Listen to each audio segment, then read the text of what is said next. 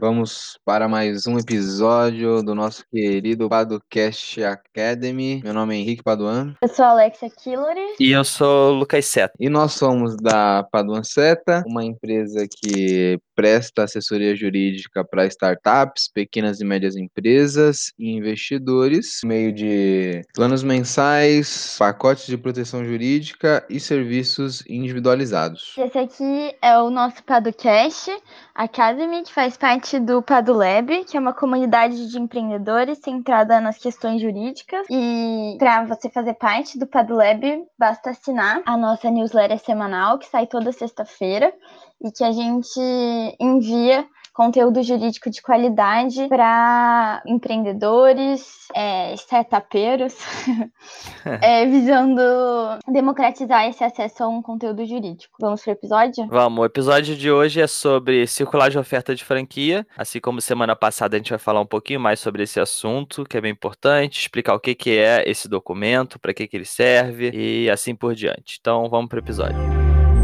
Padocast. Podcast Podcast Academy. Padocast Academy. Então vamos lá, a gente vai falar sobre circular de oferta de franquia. Pra gente não ficar repetindo isso, esse nome o tempo todo, as pessoas costumam chamar esse documento de COF, né? E esse é um documento que tem que ser entregue pelo franqueador para aqueles que querem ser franqueados. Então é um documento que vai explicar um pouco sobre é, o que, que é a franquia, qual é a sua atividade, enfim, explicar é, diversos pontos sobre a franquia para que aquele franqueado interessado é, tenha uma noção geral de como é que funciona o modelo de negócios e como é que ele implanta essa franquia e assim por diante, né? Então, é um documento super importante que a lei obriga que ele seja entregue. Então, é importante que todo franqueado tenha recebido esse documento ou receba, caso se interesse em uma franquia. Desconfie se você não recebeu a COF. Exatamente. Qual é o momento de recebimento da COF? Na verdade, pelo menos 10 dias antes de assinar qualquer contrato ou pré-contrato de franquia ou pagar qualquer taxa, o candidato, né, tem que ter recebido. Então, se você quer franquear um negócio, você tem que receber a COF pelo menos 10 dias antes de assinar ou pagar qualquer coisa, tá? Ah, tá. Então, isso não sou eu que estou dizendo, é a lei que obriga esse prazo. Normalmente, a- esse documento ele é entregue assim que alguém se mostra interessado em abrir uma unidade de franquia, a pessoa já recebe a COF para ter acesso às informações. É até uma coisa aí lógica, né? Você fechar um contrato sem nem mesmo saber quais são as características daquele negócio, né? Exatamente. É, e para evitar também certos abusos de algum determinado franqueador que pode falar: não, já assina aqui esse pré-contrato, não quer dizer nada, ou já paga essa taxa aqui para ter informação. Então, é, a lei vem para dar quase dar a mão pro candidato a, a franqueado, para dar a mão e falar assim: ó, não faz besteira não, cara. É, Primeiro lê esse documento, entende e depois você assina ou paga qualquer coisa. E ao mesmo tempo, é, obrigar o franqueador a, a não ser abusivo, né? A não cobrar taxas ou a exigir certas assinaturas antes de qualquer formalização do negócio, antes de do franqueado ter noção sobre o modelo de negócios e assim por diante. Eu, eu acho que é um instrumento para mitigar a assimetria de informação, né? Quando você quer contratar uma franquia ou fazer parte de uma franquia, ah, você tem poucas informações de fato sobre aquilo ali. Normalmente o franqueador vai te vender somente as coisas boas e tudo mais, mas você não, não sabe de fato a realidade daquele negócio. Então você tem um, um, um fosso aí de informação e, a- e a- é aquilo que você disse, a lei vem para proteger as pessoas interessadas em franquias que certamente são a parte mais frágil nessa relação, né? Em relação à informação. Exatamente. E aí por isso que a lei, ela não só obriga que esse documento seja entregue para o candidato, como ela obriga também que esse documento tenha uma série de informações. Então ela diz exatamente o que deve constar nesse documento. E como o Henrique falou, se eu quero abrir uma unidade de certa franquia, eu vou no máximo pensar, ah, eu gosto, sei lá, dessa atividade, eu gosto de, é, eu quero abrir uma franquia, eu acho que essa marca é boa, mas você não sabe o que tem por trás disso tudo, né? Até porque as franquias, elas têm um apelo estético, né, geralmente. Então tem uma logo bonito, o estabelecimento é interessante, mas enfim, é importante a gente conseguir desvelar essa estética e ver se está tudo certo juridicamente falando, né? Para que o possível franqueado consiga escolher de maneira é, plena, né? Se vale a pena fazer esse investimento ou não.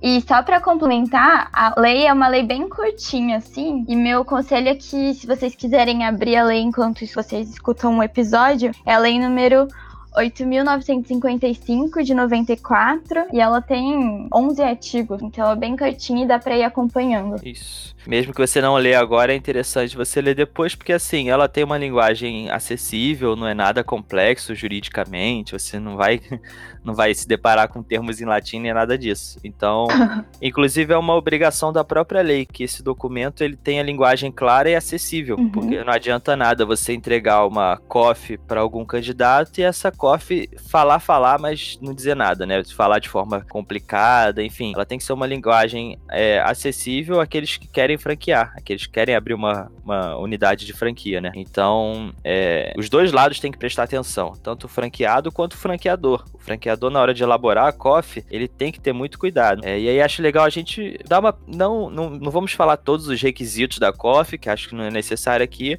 mas algumas coisas são importantes. Então, por exemplo, tem que ter um histórico resumido, é, além de informações societárias e contábeis. Então, toda essa questão de contabilidade, a questão de como está organizada a sociedade do franqueador, isso tem que estar tá explicado. É, tem que falar como é que é o modelo de negócios, é, se tem pendência judicial, se não tem, se a marca está efetivamente registrada ou não. É, e pontos importantes também para o franqueado e, e para o franqueador também, que é você já dizer qual é o perfil ideal de franqueado que você quer. Ah, o franqueado ele tem que ter algum requisito? Ele precisa trabalhar full time na franquia, ele precisa ser formado, né, em alguma coisa, ele precisa ter determinada expertise. Isso tudo é importante, porque aí você alinha a expectativa do franqueado com a expectativa do franqueador, né? Uhum. Então, uma série de requisitos, além, é claro, de quanto eu vou precisar investir, quanto eu vou precisar pagar mensalmente como taxa de royalty, né? Eu, o que, que eu vou precisar pagar para instalar de aluguel, de estoque, de equipamento, enfim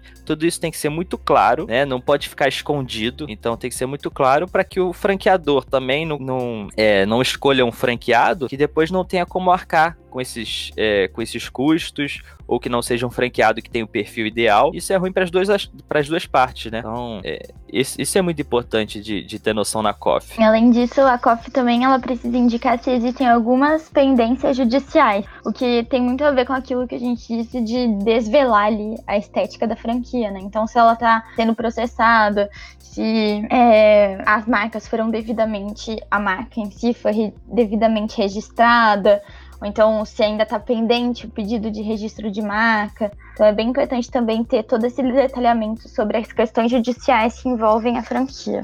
O que seria esse desvelar a estética, Alexia? Desvelar é um verbo que é de tirar o véu, né? Então, tirar aquela primeira impressão. E esse véu, ele geralmente é um véu bonito, né? Então, quando eu falo desvelar, é bem isso, de levantar esse véu e ver ali o que tem por baixo e ver se, de fato, o que tem ali por baixo desse véu condiz com como ele se mostra, né? é, externamente para as pessoas. é um verbo mais da filosofia, eu acho, talvez. Ah, temos uma filósofa aqui. Não. Ela tá um nível acima da gente aqui. Claro que não, que horror. Nossa, nem brinca é. com isso. Tem que tirar a máscara dessas franquias, Alex, é isso? Isso, ver, isso. O que, ver, ver o que tem por trás da máscara? Isso, é também funciona. E digo mais.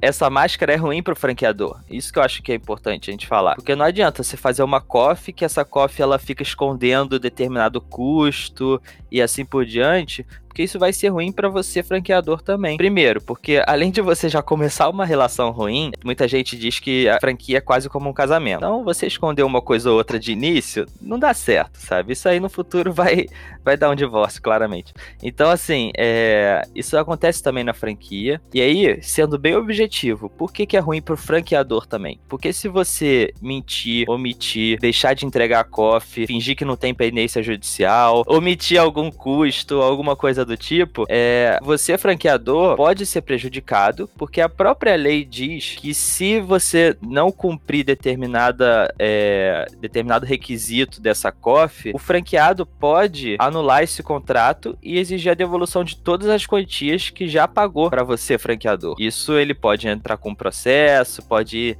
perante ao juiz, como as pessoas gostam de falar, e pedir para que esse contrato seja anulado, dizendo assim, olha, eu não recebi a COF, ou então a COF ela mentiu nesse ponto, a COF não me, é, não me explicitou determinados custos e assim por diante, e aí você vai ter um passivo enorme, você vai ter que devolver as quantias que ele já te pagou a título de royalty, a título de taxa de filiação, é tudo corrigido, e você ainda vai ter que, de repente, pagar perdas e danos, você está lidando ali com o investimento de uma pessoa, muitas vezes o investimento de uma vida, vida, né? É, que a pessoa economizou, economizou, economizou para abrir uma unidade de franquia, então isso pode ter dano moral envolvido. Enfim, é muito prejudicial para você franqueador e é importante falar isso, deixar isso bem claro para a gente não achar que é um documento que o franqueador tem que tentar seduzir ao máximo o franqueado, omitindo determinadas coisas, né?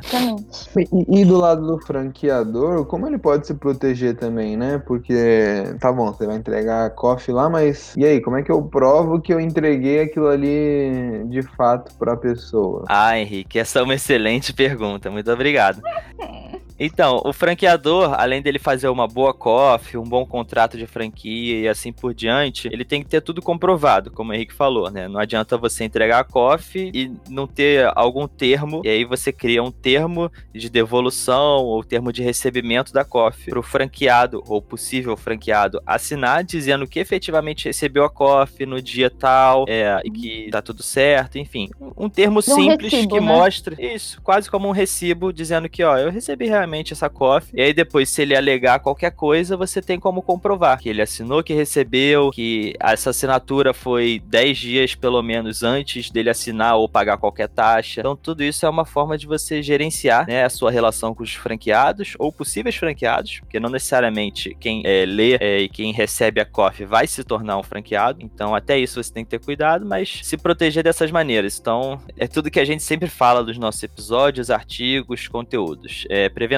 e aí você tem que gerir esses contratos, esses termos de recebimento é, e assim por diante. Que aí você fica resguardado de, de qualquer coisa. E dá para mandar a COF por e-mail, por exemplo? Pode, não tem nenhuma restrição na lei que a COF tem que ser entregue pessoalmente. Então, é, hoje em dia, então você pode comprovar isso de diversas maneiras. Em dia você pode enviar por e-mail, enfim, tem gente que envia pelo WhatsApp e tudo mais, desde que você comprove que aquele documento foi efetivamente recebido. É, o que eu ia dizer é que às vezes até por e-mail é até mais fácil de colar, né? Vai ter o e-mail ali na sua caixa de saída, nos enviados. E aí também evita uma burocracia ali, né? De, ah, vou fazer um recibo aqui, assina esse papelzinho dizendo que você recebeu e tal. Enfim, então vai ser de uma boa ideia. É, mas aí eu acho que a outra parte tem que manifestar o recebimento acusar o recebimento, né? Acusar o recebimento, um e-mail com confirmação de leitura. Confirmação de leitura também. Exatamente. E aí você tem outros meios de você confirmar que a parte recebeu esse documento. Ah, legal. É, é importante isso, né? Porque hoje em dia, é... hoje em dia quando a gente faz orçamento de diversas coisas, a gente faz por e-mail, né? Uhum. Ou por WhatsApp, que é muito comum hoje em dia também. Então não tem como fugir disso, a gente estaria levando um atraso muito grande para as franquias se a gente não permitisse isso. Como a lei não impede, tranquilo, pode enviar por e-mail. O principal é que tudo esteja bem comprovado, seja pessoalmente, por e-mail, por WhatsApp, por telegrama. É... E, e, é isso. Então, assim, esse documento é muito importante. As pessoas têm que levar ele a sério. Não é só uma apresentação de slide sobre a sua franquia. Ele realmente tem que cumprir todos os requisitos, porque muita gente pode confundir achando que é só, não, só tô mostrando aqui como é que é a minha franquia. Não, não é isso. Você tá cumprindo uma lei, você tá cumprindo uma obrigação de qualquer franquia. Então, não, não confunda COF com apresentação de slide, porque isso não vai colar. Assim, a partir do momento que isso for para um juiz, para um árbitro. É, pois é, mas não dá a impressão quando a gente fala que, ah, você explica o histórico, explica o que, que é a franquia, o modelo de negócios, mas a lei traz coisas bem específicas, né? Uhum. E ela deixa bem claro. A gente pode ler aqui pedaços da lei que ela fala que, por escrito em linguagem clara e acessível, contendo obrigatoriamente tais informações. Aí depois ele repete: informações claras quanto a taxas que têm que ser pagas, é, relação completa de todos os franqueados e ex-franqueados. Então, assim, ela é bem específica no que precisa constar lá. E depois ela é bem específica dizendo que se não constar algo, os valores que forem pagos podem ser devolvidos e o contrato anulado. Então, assim, é, não tem como fugir, não tem como dar jeitinho. É, você fica à mercê, às vezes, de um juiz por conta disso. Então, vamos fazer o certinho. é, é, é, acho que é a nossa recomendação de todo episódio, né? Vamos seguir, vamos fazer direitinho, vamos fazer um acordo entre sócios, né? Vamos fazer um contrato, vamos analisar a situação, vamos se prevenir. Então, acho que a COF tem muito disso que a gente fala, né? Com certeza. E aí, claro, tem outros assuntos, contrato de franquia, é, a confidencialidade, isso tudo a gente vai falando ao longo do tempo, até para os episódios não ficarem longos. A ideia são episódios curtos, como vocês já sabem, mas esse documento é muito importante, muito importante. Muita gente tem dúvida, muita gente não sabe que existe, Uhum. e, Uhum. então é, é importante deixar isso claro. É, e, e uma coisa que, para finalizar só, eu acho que é muito importante a gente deixar claro que, como eu disse, a relação entre o franqueado e o franqueador tem que ser uma boa relação, que isso vai perdurar durante o tempo, né? A ideia é que pelo menos de 3 a 5 anos vocês vão se relacionar, né? é bom que seja uma boa relação. E às vezes é, é o investimento de uma vida, de um. Às vezes de um. é, enfim, o FGTS que a pessoa recebe, alguma coisa do tipo, ela arrisca numa franquia. Então, é, tanto o franqueador tem que ter cuidado quanto a isso, quanto o franqueado, né? Não, não, se- não se meter com qualquer franquia que toma cuidado, faz com Exatamente. calma, sem pressa, porque senão você pode acabar, acabar sendo prejudicado, vamos falar assim. E, e ainda que ele tenha o direito a receber esses valores, o- a gente sabe que o tempo da justiça é um outro tempo. Então, ele vai ficar lá alguns anos, provavelmente, para conseguir reaver esses valores. Então, vale a pena Exatamente. você analisar, não fazer as coisas com pressa e, e uma certa ganância de ganhar dinheiro rápido e fácil, e analisar se o franqueador está cumprindo e, e ainda que ele cumpra, analisar o que está escrito na COF. Uma coisa que a gente tem que deixar claro é que a COF não é um, um documento para cumprir uma formalidade apenas. É uma, uma pedra fundamental quase para você saber se aquilo ali é para você ou não, se vale a pena investir naquilo ali ou não. Né? Os bem filósofos hoje, hein? Pedra fundamental, tempo da justiça. Sim, mas tô total de acordo. Não dá pra ser prolixo na COF. E é isso, são informações que são elementares para que o possível franqueado consiga decidir com propriedade se aquilo vale a pena ou não. É, e achei perfeito que o Henrique falou sobre. Não é porque você consegue anular e devolver os valores que você vai falar, ah, então vou fechar qualquer franquia que qualquer coisa eu recebo de volta. Não. Você vai receber de volta só Deus sabe quanto tempo. E olha todo o estresse de você abrir um negócio, não dar certo, você. que, né? Você precisar ir na justiça, de repente participar de audiência e só receber. Perrengue. Nossa, é, cara. Mas assim, eu fiquei cansado só de imaginar a situação. Então.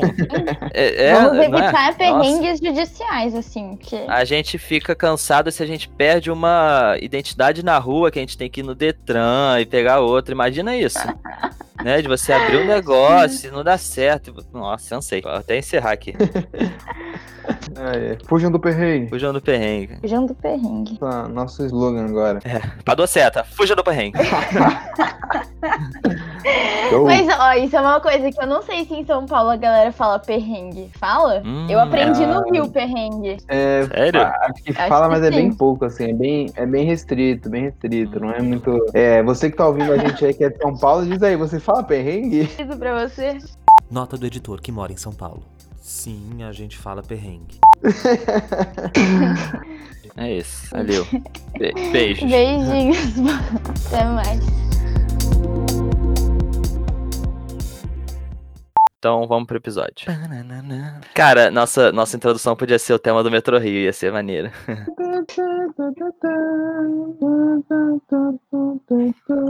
Então É. fala que toca em balada essa música agora. Balada é ótimo. Toca. Toca na night. A Night Carioca. Edição Guilherme Gadini.